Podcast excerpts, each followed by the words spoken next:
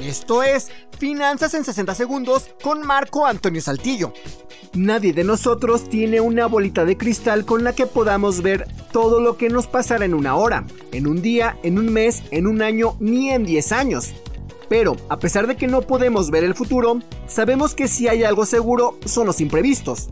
Por el simple hecho de estar vivos, sabemos que estamos expuestos a una enfermedad, a un despido e incluso a un accidente. Una vez que comprendemos esto, es importante que nos adelantemos a este tipo de imprevistos. La mejor forma de adelantarnos es ahorrando. Si tenemos una cuenta de ahorros, podremos tener fondos para seguir viviendo en caso de que nos despidan. Podremos tener fondos para pagar un hospital en caso de estar gravemente enfermos y podremos pagar los costos de algún accidente.